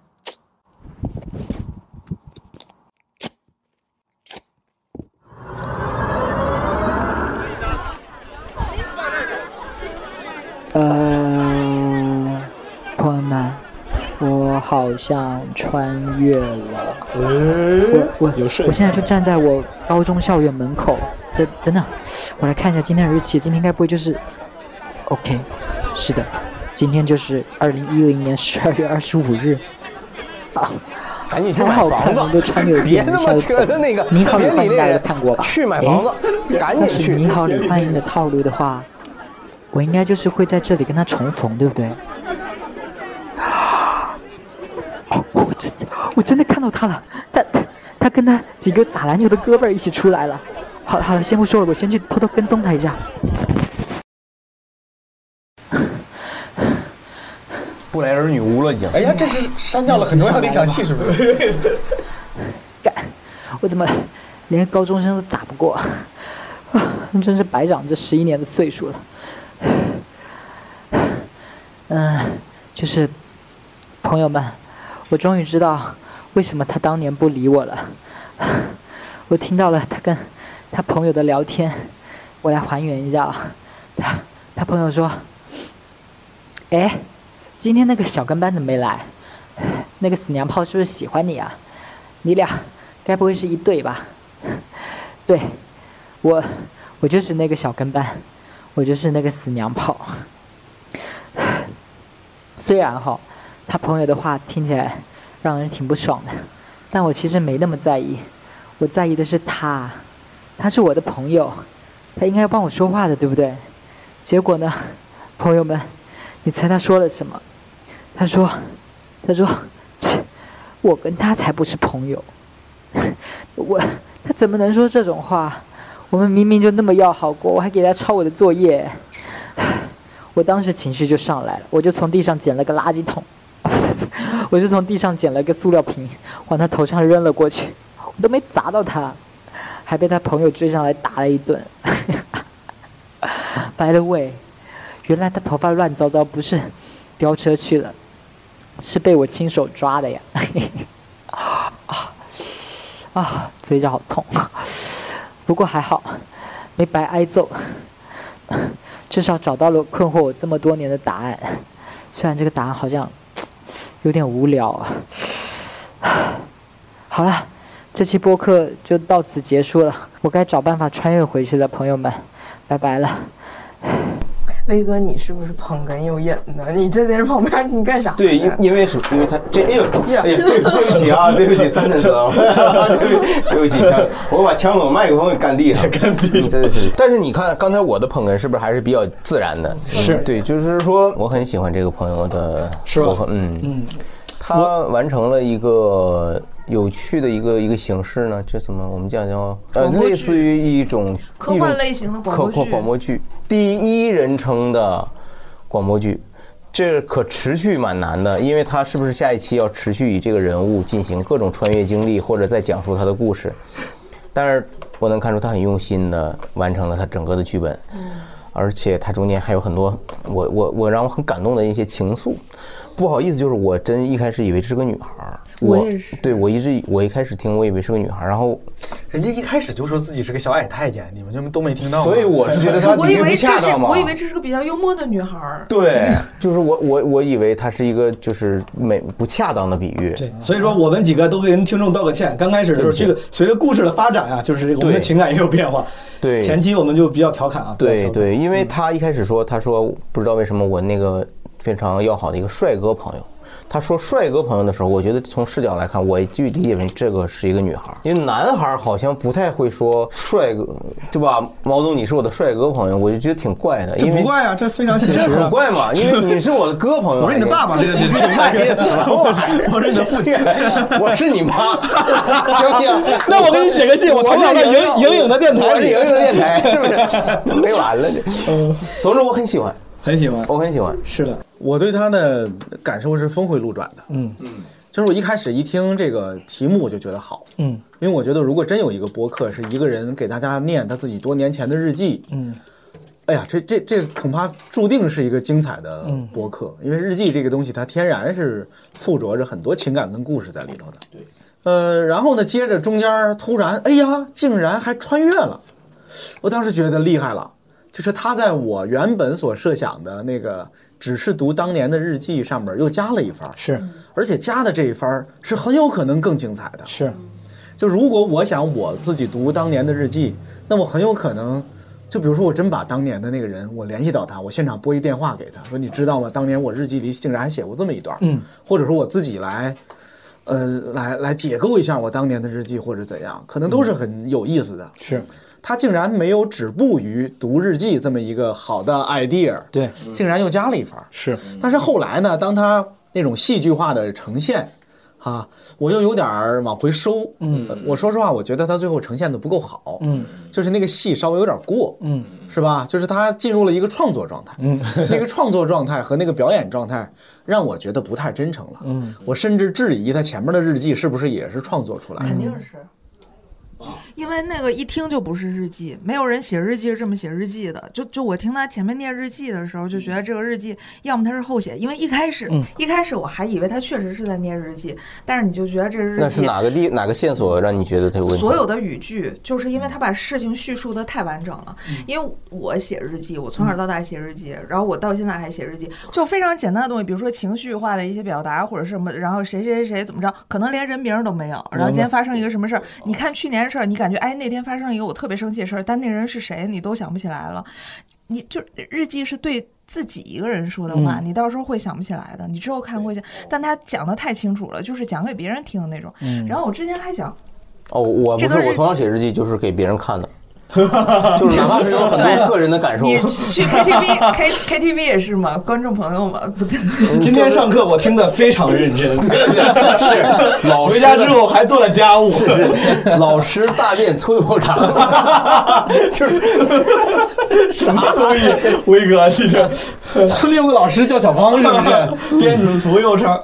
对，但是我其实挺同意。一开始我们以为他真是写日记的时候，这个是个好主意，是个挺好。好的事儿，如果真是十一年前日记，就是首先它是个非虚构嘛，然后呢肯定挺动人的，会有一些挺动人的东西，但它又不是，而且实际上听到最后我们就知道了，它一开始就是要虚构的，就整个是一个虚构，就完全是一个虚构性的创作，所以这个劲儿就下来了。你不喜欢虚构性创创作吗？不是，它虚构的功力没有非虚构那么强。嗯，是刚才就是这个这个主意啊。就这个想法，如果它一直是一个非虚构的播客节目，嗯，而是读当年的日记，那这个太精彩了，嗯，这个太精。但是它一旦是虚构的，就打折扣了，就、真的就是动人的东西就少了。对，但是它的，你你不觉得它的技巧、奇技淫巧方面更人 不觉得很巧妙，就是很难得在这种。我不会给他打很低的分我仍然觉得想到这个主意就不错，可能只是他执行的功力不够，导致他最后效果。咱们这算属于高标准要求的一下，是的，其实已经很好了。当然，枪总说的特别对，就是就是在。你除非你非常有把握，我是个作家，在有这种虚幻和不虚幻之间，我游刃有余。我是马尔克斯，马尔代夫啊，马尔代夫也挺好。我是马尔代夫。对你没有到那功力的时候，确实是，就是那突出去的一点儿，有时候是。马尔代夫。大铁大铁棍子医院的，我我觉得挺好，我我挺喜欢，就是哪怕。哪怕他哪怕其其实，在苏芳老师说之前啊，可能是我就是因为它很短，他听的时候就是没有那么认真去听。我其实没有第一时间侦测出它是前半段是虚构的，我其实倒也也误以为它前半段是真的，然后只是他为了做这个播客想了一个有趣的创意，把后面加了个广播剧。当时他广播剧那个音效出来的时候，枪总看我，我还使眼色，我就说你看多有意思。我当时我其实还挺喜欢这种变化，就是后面我至少就听这个节目，我本身的那个感受，我回想起听完那个感受，我的感受是好的，哪怕是假的，我也。没听出来，很愉悦。对我整个的过程是愉悦，甚至有些感动，就是有些地方甚至有些。他在他在撩拨你的情绪嘛，而且他有悬念，他就是他他是很很很就是很典型的一个小剧本。而且咱们哪怕把这个整个五分钟当做就是一个纯虚构的广播剧，首先我觉得这个就很好，我特别想做纯虚构广播剧，我不知道咋做。人家用就是第一人称，就是半真半假。我觉得半真半假的虚构的形式反而是最适合播客的这个形式。然后他做完之后，到最后那个看起来有点夸张的 drama 的那个表演。其实跟他前面那个人设甚至有点相符的，他整个不会让我很违和，我会觉得他那个，我觉得啊，你看，你可以演起来了，但是那个演起来那个事情没让没让我出戏，跟我对他前面那个主播身份的性格是就统一的。但是我觉得有一点我很感动，就是他这个故事的动机，其实他是自己就哪怕全都是假的，但是就是他那个与自己青春和解了那种感觉，就是哪怕是我自己去想象一个原因，然后我去了，原来他就是。他没有担当，他什么？其实比你永远在想是不是我不够好，是不是我不足以让人喜欢，要强多了。嗯，是嗯我我会给他打比较高的分是，就是我觉得他已经当大多数播客哈都在随便找个人过来聊聊天就当播客的时候。他愿意做这样的尝试，有这样的设计都很难得了。而且，比如还是投资人投这么一个节目，第一集如果这样的话，他如果真的都是这种半真半假的小播客剧，他其实后面也有很多能做的空间对，能而且人设清晰，就是。而且其实还挺讨喜的，谢谢这位牙擦猪，牙擦牙擦牙擦猪，谢谢这位牙牙擦猪朋友。牙擦猪朋友，好，咱们下一个是啥啥，这个人叫啥啥 what what 啊？哎，就你这个就听众，咱们这听众的朋友名字就不能正常一点吗？哎，你看人家就是选的比较创意，他他投稿就叫啥啥，他说我是啥播客的主播啥啥，他有个自己的播客叫啥播客啊？嗯，然后这是不是个河南播客？我叫啥啥啥播客，来，咱们听一听这个啥播客。嘣嘣嘣嘣嘣嘣嘣嘣，啥啥啥啥啥啥啥啥啥啥，还 Switch 呢？你看，就 Switch，Switch。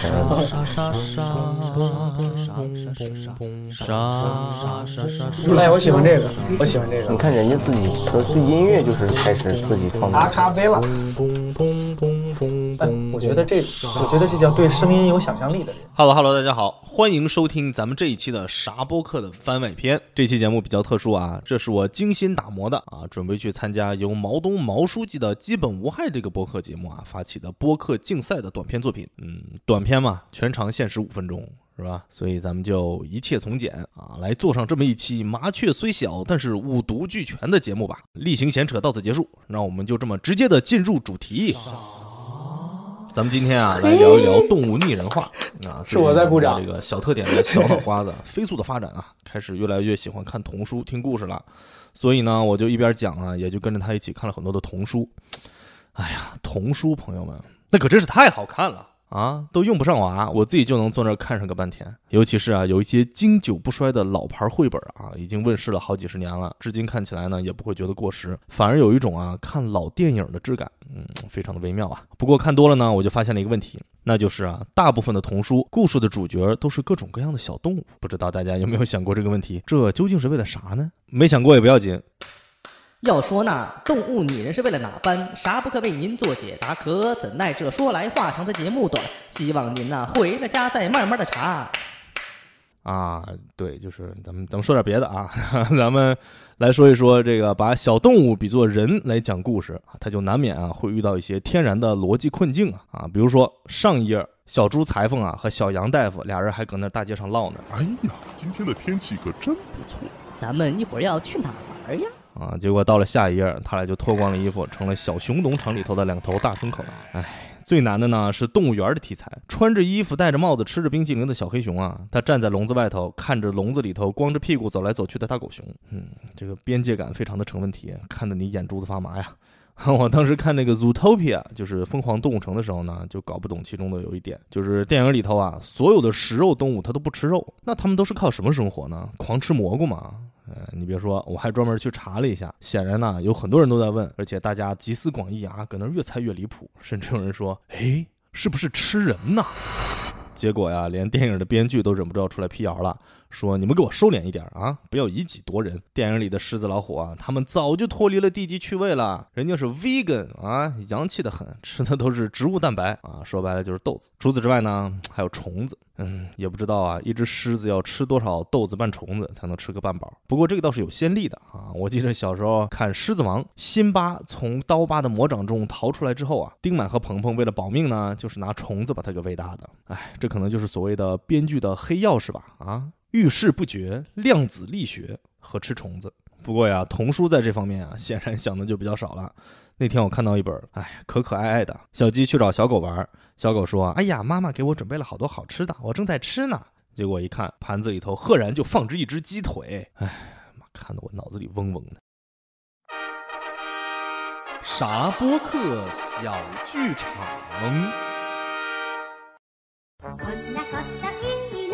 咦，小狗小狗，你在吃早饭吗？啊，早上好呀，小鸡，咱们今天去哪玩呀？啊，我听小兔子说了，今天在河边有一个啊，你盘子里的是什么东西？哦哦，你你你说这个呀？你不要遮遮掩掩的，我都看见了，这明明的就是一只鸡腿。不是啊，我没有想到啊，咱们天天在一起玩，你竟然做出这种猪狗不如的事情啊！你个狼心狗肺的狗东西，我看透了你，我当初就应该多听妈妈的话呀。二舅，是你吗？二舅，你醒醒啊！二舅，我的好二舅。别哭了，你看仔细点这个是火鸡腿。哦，嗨，火鸡腿啊！走，咱们去河边玩吧。这火鸡招谁了？太可爱了。这火鸡招谁了？就 This dude。哎，还真有点枪总早期那个。感谢大家收听啥播客，喜欢啥播客的朋友们呢？还有，请您在小宇宙 APP、喜马拉雅 APP 或者任何您其他收听播客的 APP 中踊跃的订阅、癫狂的转发。同时，如果您对我这个播客有什么意见或者建议，或者您有什么想要听到的话题，就请在评论区留言吧。总之，感谢大家的支持，拜拜。好，真好，嗯，喜欢啊，很完整啊。如果现在让我评，他就是第一。哎，又出现了新咱们张总，咱们今咱们今天是可以评 my favorite 的。就是可以评一个，每人有一个名额，每人都有一个 personal favorite。我先夸他，你先争先恐后夸呀。第一，这是一个对声音有想象力的人，嗯。第二，他对自己的声音有着非常好的控制和表演能力，嗯，是吧？说学逗唱，技能比较全面。是，就刚才威哥也说，这个节目的丰富性是非常棒的。威哥刚说说你像年轻时候的你，你这个你认同吗？这个年轻时候强总的一档节目嘛，就是那个是六里庄。那对，但是强总那个呢更厚重，他这个节目风格不一样。没没没没，这厚重，他等于这好。这个强总那是等于他他构建了一个宏大的一个宇宙。对对。那么这个呢？这个它其实严格的说呢，它是做成一个系列，它有点类似于这种我们想象的那种知识类或者思辨类的。对，每期一个小话题，每期一个话题。那而且它很有可能，它就像一个脱口秀演员一样，一个单口喜剧演员一样，他用用自己的视角来观察那些他认为不合理、荒谬的社会现象和话题，就是来完成一个超解。所以我觉得他这好。它这又有现实性，是吧？对，它又不是一个纯只是一个呃虚构的空间，跟你开玩笑。话题之外，它又引出多种多样的综艺小小形式，有小剧场啊。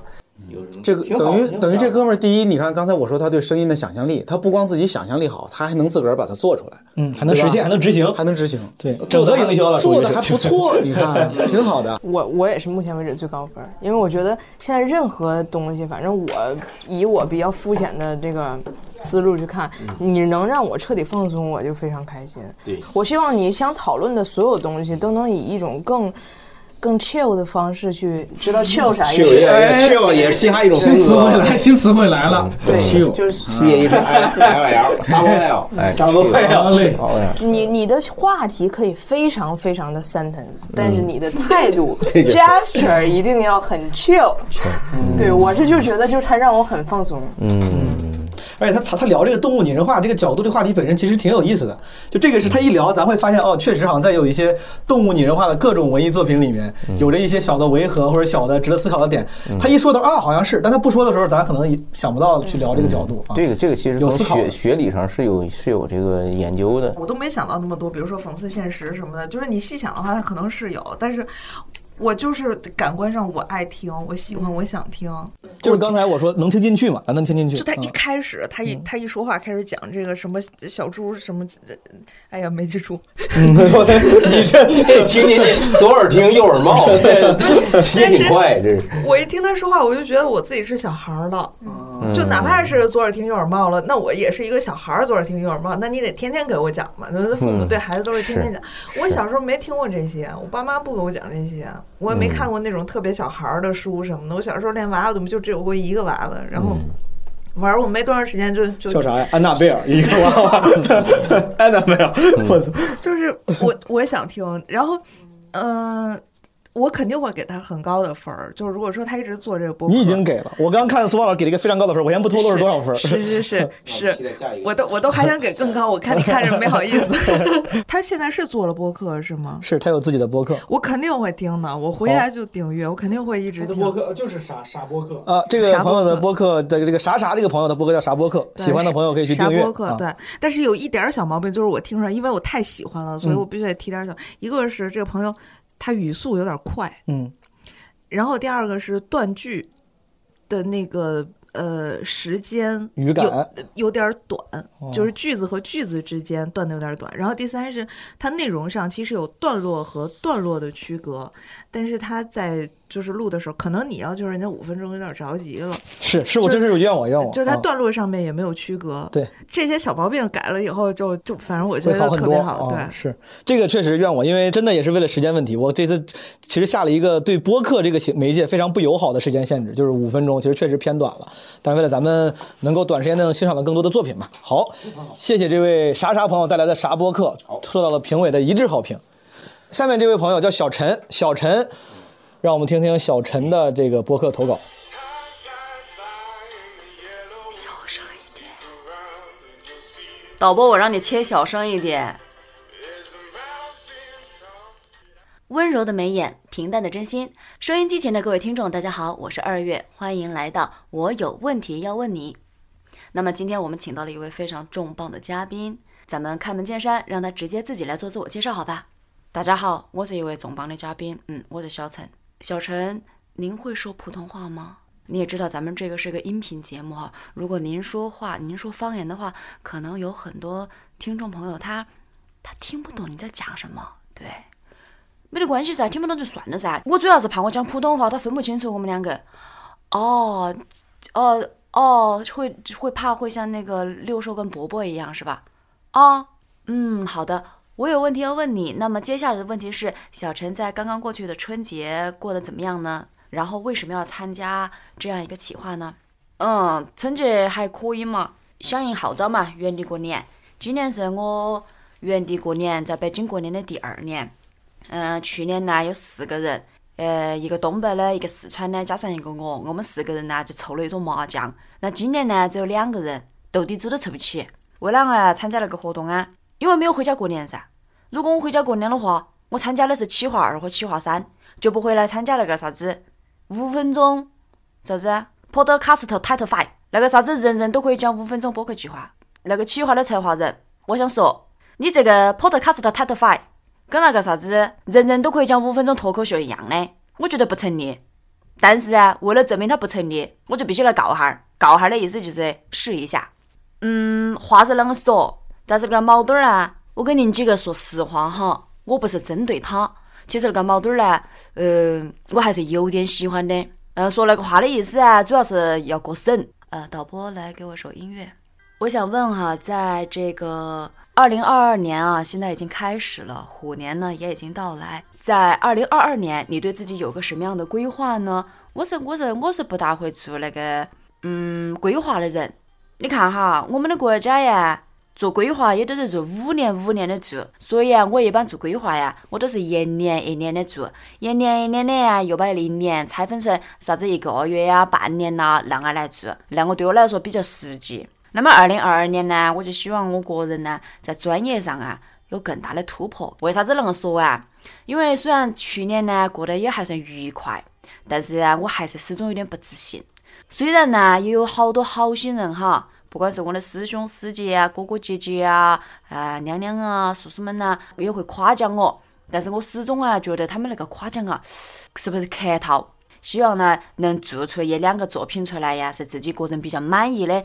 那你未来还是想继续这样的一个状态下去吗？因为作为女生来讲，很多人都会觉得哈，你这样挺不稳定的。我记得哈，呃，有一档节目，呃，就是毛墩儿也会上那个节目，叫《谐星聊天会》。上面呢，之前有个大哥叫胡杨，我就觉得他那句话说的很对。他说要做你觉得快乐但是很艰难的事情。啥子叫我觉得快乐但是又艰难的事情呢？我觉得我现在做的事情就是那样的事情。很多人呐，没得目标的。做啥子事情呢？没得 flag。我觉得我现在的状态我很满意。至于说我啥子时候回老家，可能明天嘛，可能明天我就回去了，可能下个月我就回去了，可能明年我就回去了，有可能再过五年，再过十年。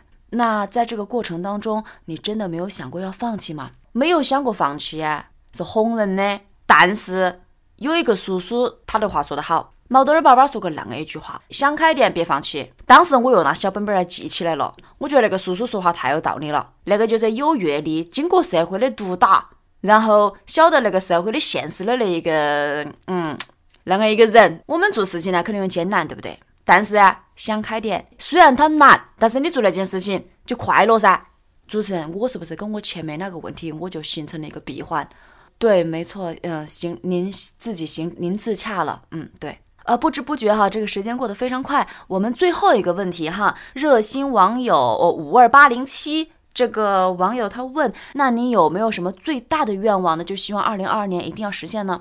我二零二二年最大的愿望就希望搞定狗男人。狗男人呢，我已经克服了一年了，但是呢，就永远的永远的停留在约别个出来吃饭的那个过程当中。我希望二零二二年哈，小陈你一定要抓紧起来哈，不能再拖延了。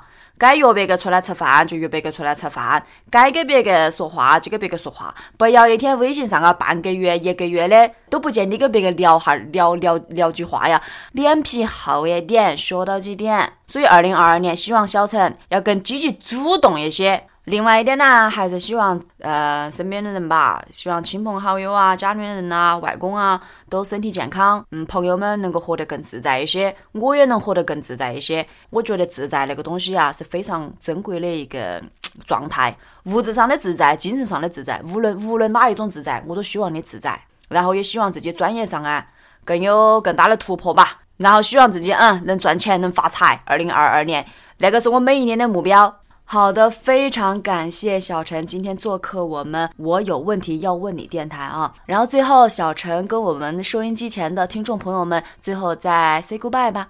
好，呃，收音机前的听众朋友们哈，希望你们健康自在哈，嗯，希望你们长命百岁，嗯，希望你们快快乐乐。我是小陈，好，谢谢大家。怎么样，几位？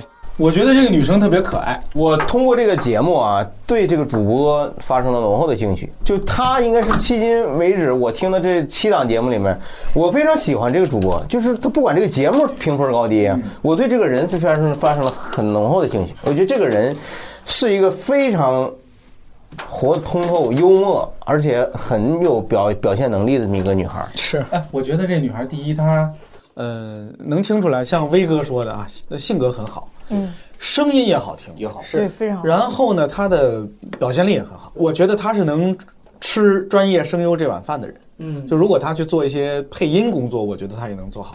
对，这个就是要就像你们说的，就是作为播客主播，他是有人格魅力，他是对，就是就像咱们投资公司一样，这个创始人他不管这个项目怎么样，他创始人就是有潜力，对吧？看起来有潜力。至少听声音来说，这个人就很有潜力。也有不足，也有不足，也有不足。就这个节目的制作是可以做得更好一点。嗯啊。呃，我我以前多年以前，嗯，也做过这种自己采访自己的，嗯。呃，其实是很容易，你把俩音轨叠在一块儿，嗯，他你从来他这俩音轨从来没叠在一块儿，永远是这个说完那个说，嗯，其实挺好玩的，就俩人吵起来，这个抢那个的话，是是，俩人的声音交叠在一块儿，是，就至少得有那么几处是这样的，他才好玩，他才更自然。对，现在这个不太自然，所以有没有可能，强总？他反而用了一种更难的方式，就是在一个音轨上一直在一条过一条过，就是在自己跟自己说，然后迅速的切换，那就成独角戏了，那就是有点意思。王木墩老师，王木墩老师，王木墩老师就这么干，对对，是吧？就是现场演，现场。你如果在现场，你是可以，但是其实现场也能造成，就是俩人好像掐起来的，吵起来，掐起来，就是有交锋的。刚才这俩人基本上是平行的，是对，就让人觉得不太过瘾。嗯，哎你希望他俩那掐钱？种画感画的对感觉。对对对对，没错。你看有些有的人拿一个木偶在那说话，他都会抢木偶的话，对就是还是会，就是一定得有那样的，他才是那个更真的互动，他才有意思，对吧？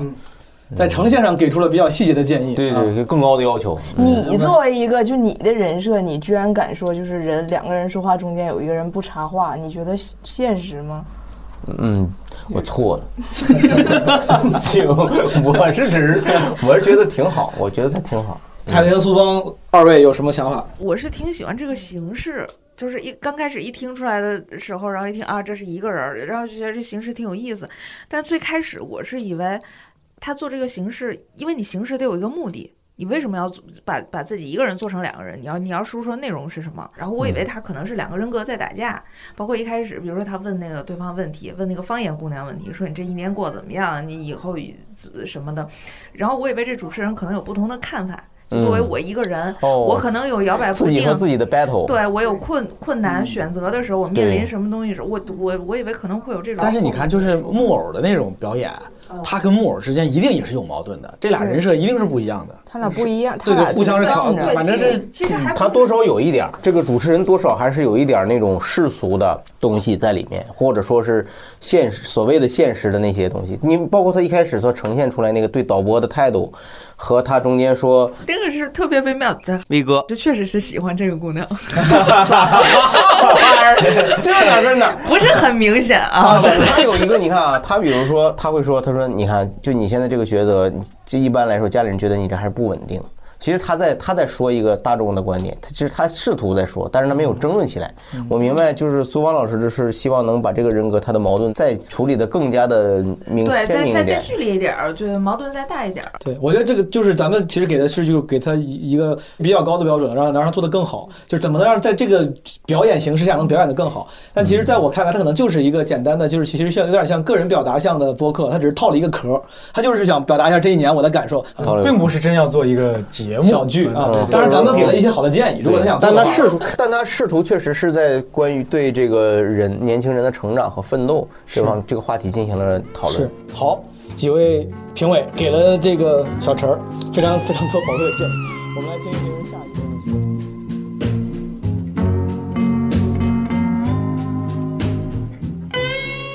好的，朋友们，这一期的七个作品啊、就分享到此为止了。其实我跟这几位嘉宾录了两次节目，第一次节目呢，其实录了大概十六期内容，但是因为时间原因，我们把第一次录制分成了两期，这是其中的一部分。啊，我们第一次录制的后半部分会在下一期基本无害中呈现给大家。最后呢，还有一个彩蛋作品。为什么说它是彩蛋作品呢？因为这个节目呢，我看他们的介绍是这样说的：说投稿内容是以十六群内部的一个小传统，每天的晚安语作为出发点，打造了一个十六村的晚安童话故事。十六就是那个水果那个石榴，可能是他们的谐音梗的名字，打造了一个十六村的晚安童话故事。然后通过收集整理了跨度三个月的群友晚安语，以十六村开会的形式进行呈现，啊，应该是个挺有意思的小作品。啊，咱们来听一听十六群朋友们的投稿。最后再次感谢听众朋友们收听这期基本无害。如果你喜欢这期节目的话，可以评论、转发、点赞、留言，分享给朋友。我们下期再见，拜拜。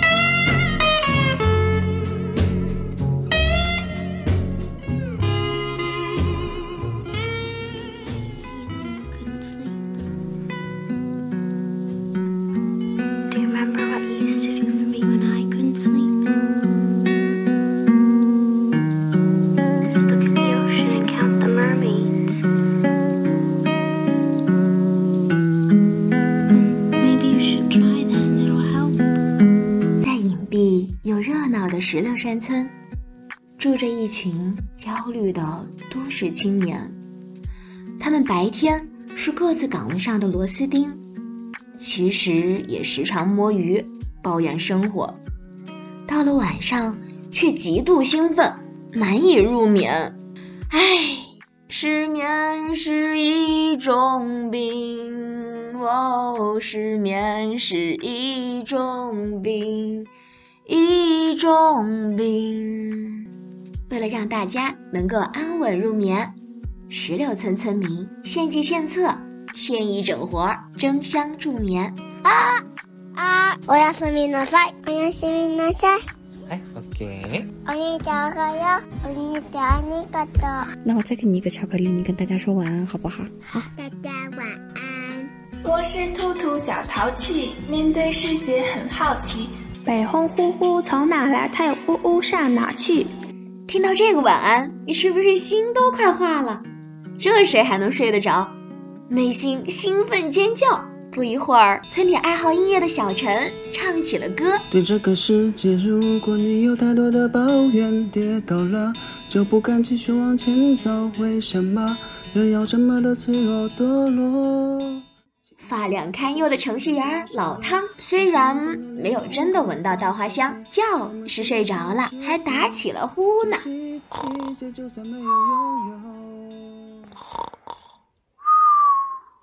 可是另一边。爱跳摇摆舞的弯弯，听到音乐，DNA 动了起来。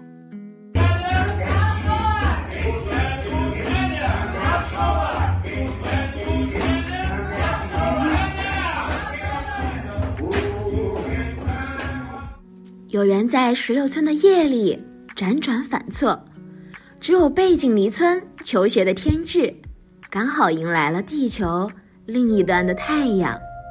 赞美太阳，在您居住的海洋荒原中。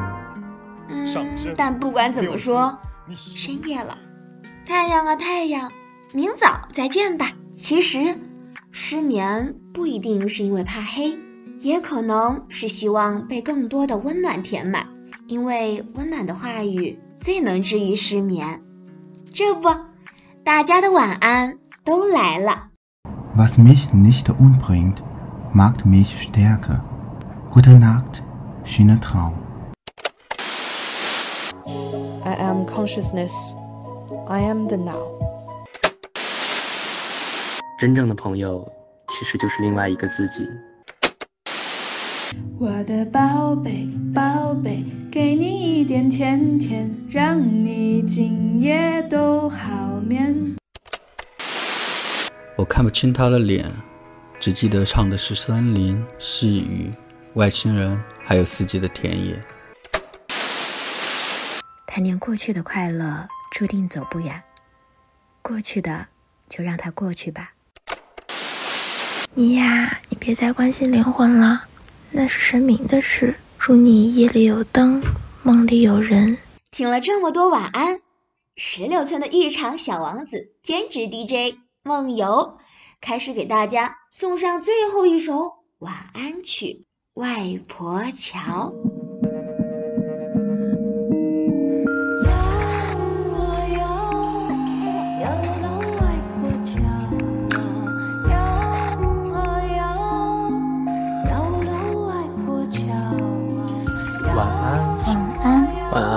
晚安，晚安，露奶，一起起来，晚安，晚安，晚安，晚安，晚安，晚安，Have a good night。十一点半了，快睡觉，老汤，快熄灯。好的，基本无害石榴村，熄灯。嘘、